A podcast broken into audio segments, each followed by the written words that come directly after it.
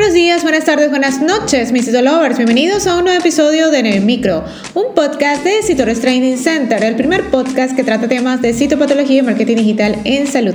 ¿Quién les habla el día de hoy? Dai García, certificado de locución 59144. Hoy hablaremos de la citoscopia. Bienvenidos a En el Micro, un podcast de Citores Training Center. Ahora, un momento de publicidad. Este mensaje llega a todos ustedes gracias a nuestro patrocinador Rush Training Center. A lo largo de tu vida, tú eres lo que aprendes, lo que compartes, lo que te esfuerzas, lo que sueñas, lo que te apasiona, lo que te inspira.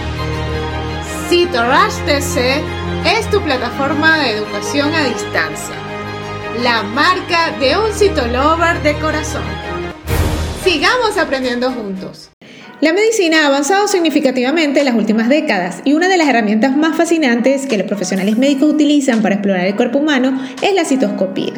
Esta técnica, que significa ver en la célula, nos permite observar una visión detallada de los tejidos y órganos internos, revelando secretos que de otra manera permanecían ocultos.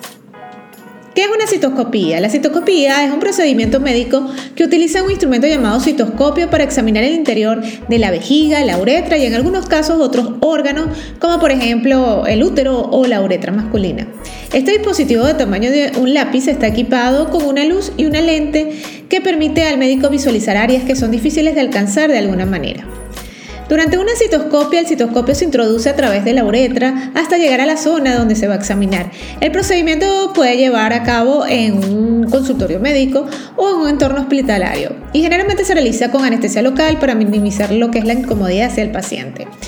En cuanto a las aplicaciones médicas, la citoscopía es una herramienta invaluable en el diagnóstico y tratamiento de diversas condiciones médicas.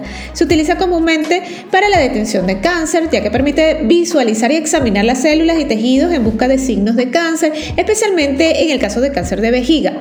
El tratamiento de también de algunos trastornos urinarios que puede utilizarse pues para tratar afecciones como cálculos renales o algún tumor benigno.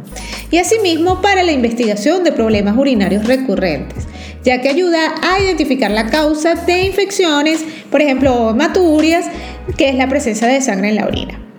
Con los avances tecnológicos, la citoscopía ha evolucionado. La citoscopía flexible, por ejemplo, permite explorar áreas más difíciles de alcanzar con mayor comodidad para el paciente.